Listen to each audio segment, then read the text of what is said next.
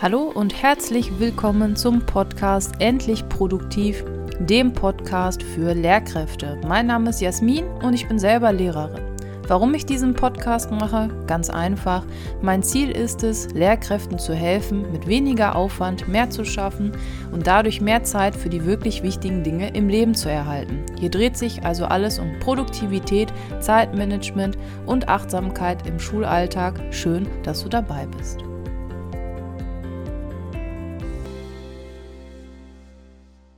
Hallo und herzlich willkommen zu einer weiteren Podcast-Folge. Heute geht es um das Thema E-Mails und wie du als Lehrkraft effizient und produktiv E-Mails schreiben kannst. Wir kriegen unendlich viele E-Mails und mir ist wichtig, bevor wir überhaupt darauf eingehen, wie wir auf E-Mails reagieren und so weiter, dass man nochmal sich vor Augen führt, dass auch wir als Lehrkräfte das Recht auf Nichterreichbarkeit haben.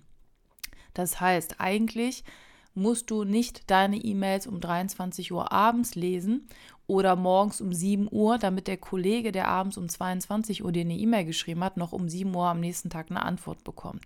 So ist das nicht gedacht. Und E-Mails müssen nur zu den Zeiten der normalen Erreichbarkeit in der Schule gelesen werden. Jetzt kann man sich darüber streiten, was ist jetzt normale Erreichbarkeit? Wahrscheinlich erste bis neunte Stunde wobei bei uns das Raster bis zur elften Stunde geht. Aber ne, alles darüber hinaus ist freiwillig. Und so ist das auch festgeschrieben. Auch ein Lehrer hat ein Recht auf Erholung und die Pflicht, sich zu erholen. Und diese Digitalisierung führt so ein bisschen zu einer, ja, wie soll ich sagen, versteckten Mehrbelastung, ne? weil wir immer erreichbar sind und niemand kann ja auch garantieren oder kontrollieren, ähm, also es achtet keiner drauf, weil wir zusätzlich abends mit Eltern telefonieren und so weiter. So, das nur dazu. Also du musst nicht sofort auf die E-Mails antworten und du musst auch nicht ständig erreichbar sein, weder per E-Mail noch per Telefonat. Aber in dieser Episode oder Podcast-Folge geht es nun mal jetzt um E-Mails.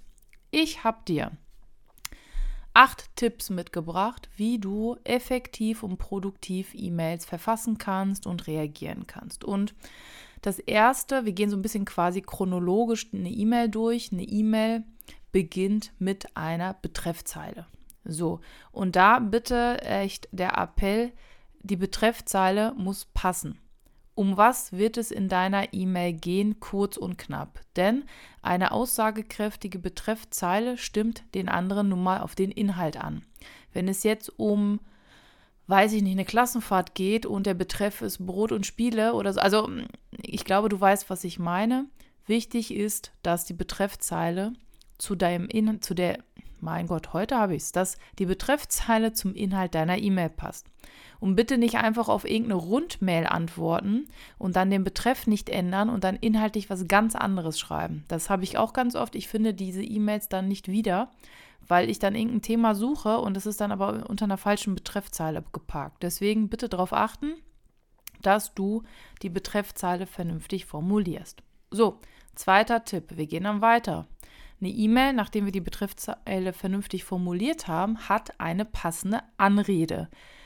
Und ja, bitte. Also ich weiß nicht, warum manche Kolleginnen und Kollegen da, weiß ich nicht, also ich kriege manchmal E-Mails, da steht nicht mal ein Hallo. Und am Ende natürlich auch nicht viele Grüße oder irgendwie so. Das finde ich ein bisschen schade und auch nicht fair. Also ich finde, jede E-Mail hat eine Anrede verdient. Egal wie kurz sie ist. Also eine Begrüßung, das ist so im Alltag auch. Also wenn ich jemanden sehe, dann falle ich da auch nicht mit der Tür ins Haus, sondern ich begrüße diese Person. Und abgesehen davon erwarte ich das auch von meinen Schülerinnen und Schülern auch. Ich finde, wenn da keine Begrüßung ist, wirkt das so ein bisschen wie so ein Chatfenster. Und wie man jetzt begrüßt, da kommt ja immer drauf an, mit wem man schreibt. Aber ich glaube, man kommt gut klar mit Hallo oder Liebe, Lieber oder sehr geehrte Damen und Herren. Also, ne, mir ist das egal, aber ich finde, egal wie kurz die E-Mail ist, sie muss eine vernünftige Anrede haben. Ja, und selbst wenn es nur darum geht, einen Anhang zu verschicken, dann kann man auch schreiben: Hallo X, hier wie versprochen der Anhang, liebe Grüße, bla.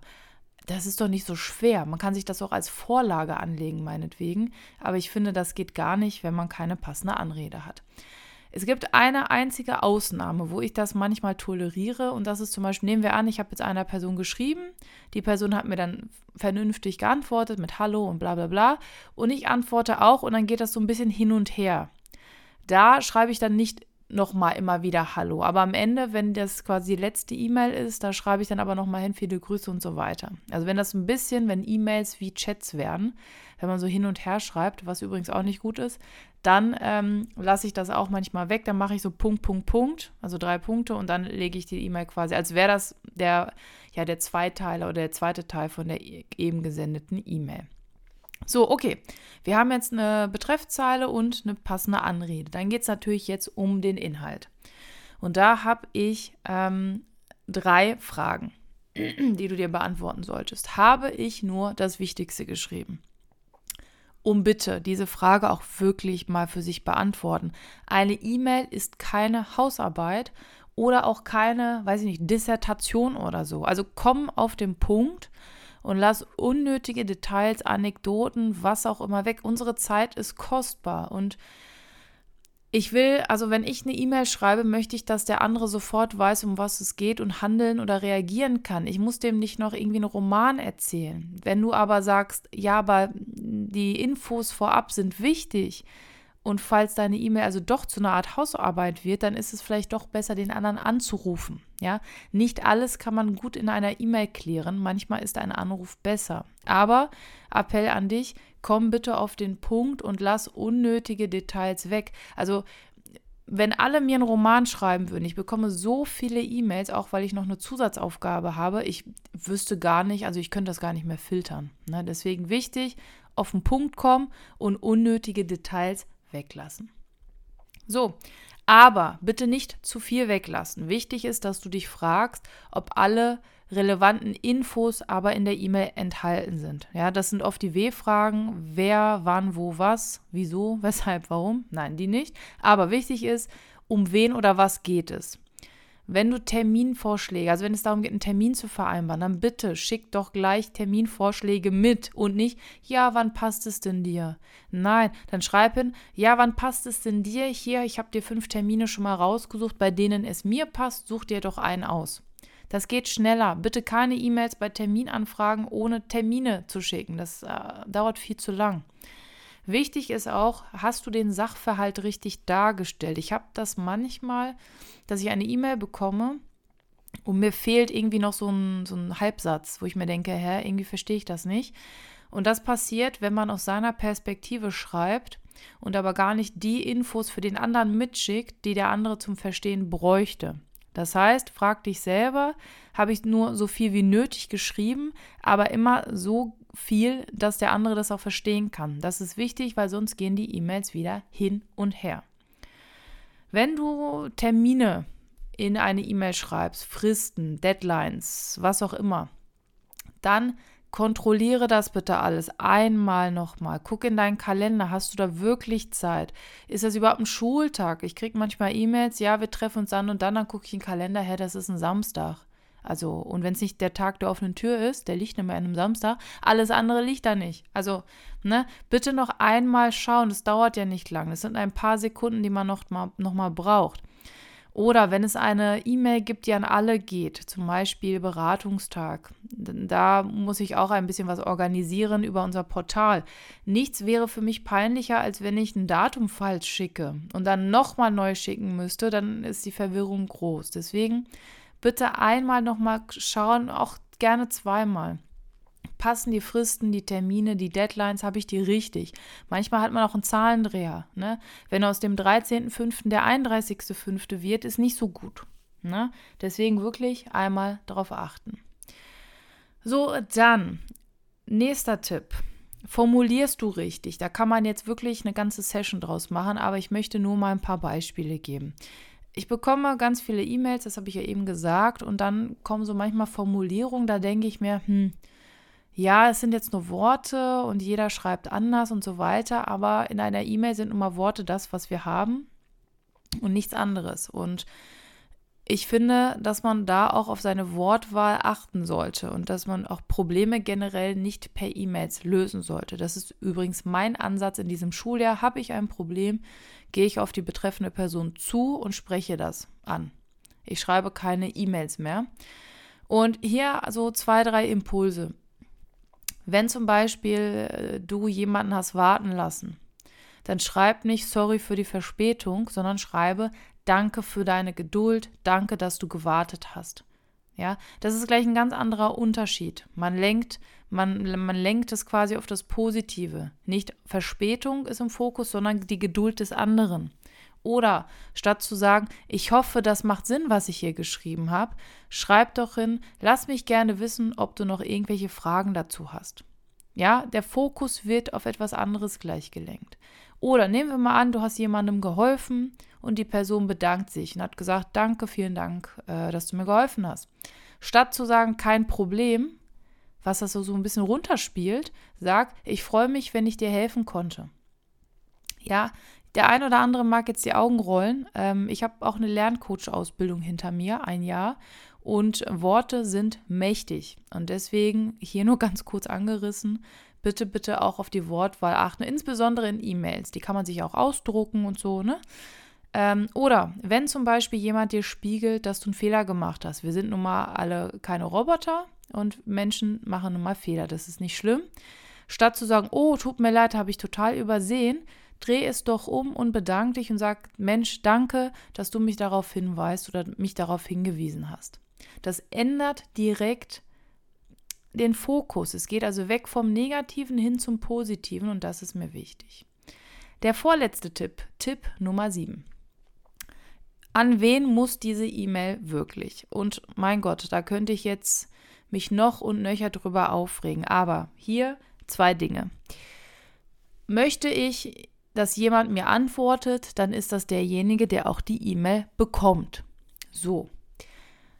Was ist jetzt dieses CC und BCC? Ich habe manchmal den Eindruck, die Menschen wissen nicht, was CC und BCC bedeutet. Ich kann jetzt die äh, ja Copy und Blind Copy und so weiter, okay, aber CC bedeutet, ich setze den anderen dazu, einfach um ihn in Kenntnis zu setzen. Heißt also, der andere reagiert in der Regel nicht. Deswegen, wenn du eine E-Mail in CC bekommst, war das nur alles klar, ich weiß Bescheid für dich. Ich weiß nicht, manchmal kriege ich eine E-Mail, da bin ich in CC und dann denke ich mir, hä, aber eigentlich muss ich jetzt reagieren. Also bitte, CC ist eigentlich nur in Kenntnis nehmen. Wenn jemand reagieren soll, muss er in die ganz normale erste Zeile, wo steht an. So, BCC ist Blind Copy. Heißt also, ich nehmen wir mal an, ich war in BCC, dann kriege ich eine E-Mail, aber alle anderen, die diese E-Mail ganz normal oder in CC bekommen haben, sehen nicht, dass ich mit im Verteiler bin. Kann unterschiedliche Gründe haben, aber nur, dass du es weißt. Und bitte ein weiterer Tipp, egal wer du bist und welche Funktion du hast, wenn irgendetwas ist, oh, setz nicht immer gleich die Schulleitung in CC. Also, wenn es jetzt irgendein Vorfall ist und die Schulleitung muss informiert werden, dann natürlich. Ne? Ähm, aber jetzt nicht, nehmen wir mal an, Kollege X hat dich verärgert, okay, du schreibst, fand ich doof, wobei ich finde, ein produktives, persönliches Gespräch wäre besser, aber egal, ja, dann schreib nicht, äh, das und das ist schiefgelaufen, du bist doof, bla, und setz dann noch die Schulleitung ins CC. Das macht man nicht, finde ich, okay? Deswegen bitte nicht immer, auch nicht im BCC, wenn jetzt der eine das denkt, bitte nicht immer gleich die Schulleitung informieren. Das ist, als würde man irgendwie äh, den großen Bruder holen und petzen. Also, ne, es kommt natürlich immer drauf an, wenn es um eine Schlägerei geht oder Mobbing oder, oder, also, ne, ich glaube, der Punkt ist klar. So, der letzte Punkt.